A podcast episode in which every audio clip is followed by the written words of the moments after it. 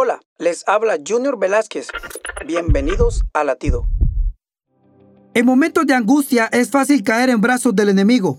Es fácil dejarnos arrastrar por las cadenas de la ira, de la amargura, del desespero, pero es precisamente en ese momento que debemos dar cara a nuestro Padre Celestial.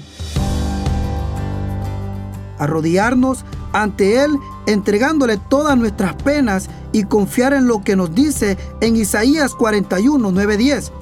Porque te tomé de los confines de la tierra y de tierras lejanas.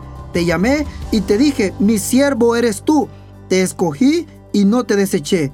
No temas porque yo estoy contigo. No desmayes porque yo soy tu Dios, que te esfuerzo, siempre te ayudaré, siempre te sustentaré con la diestra de mi justicia. Latido les llega a través del ejército de salvación.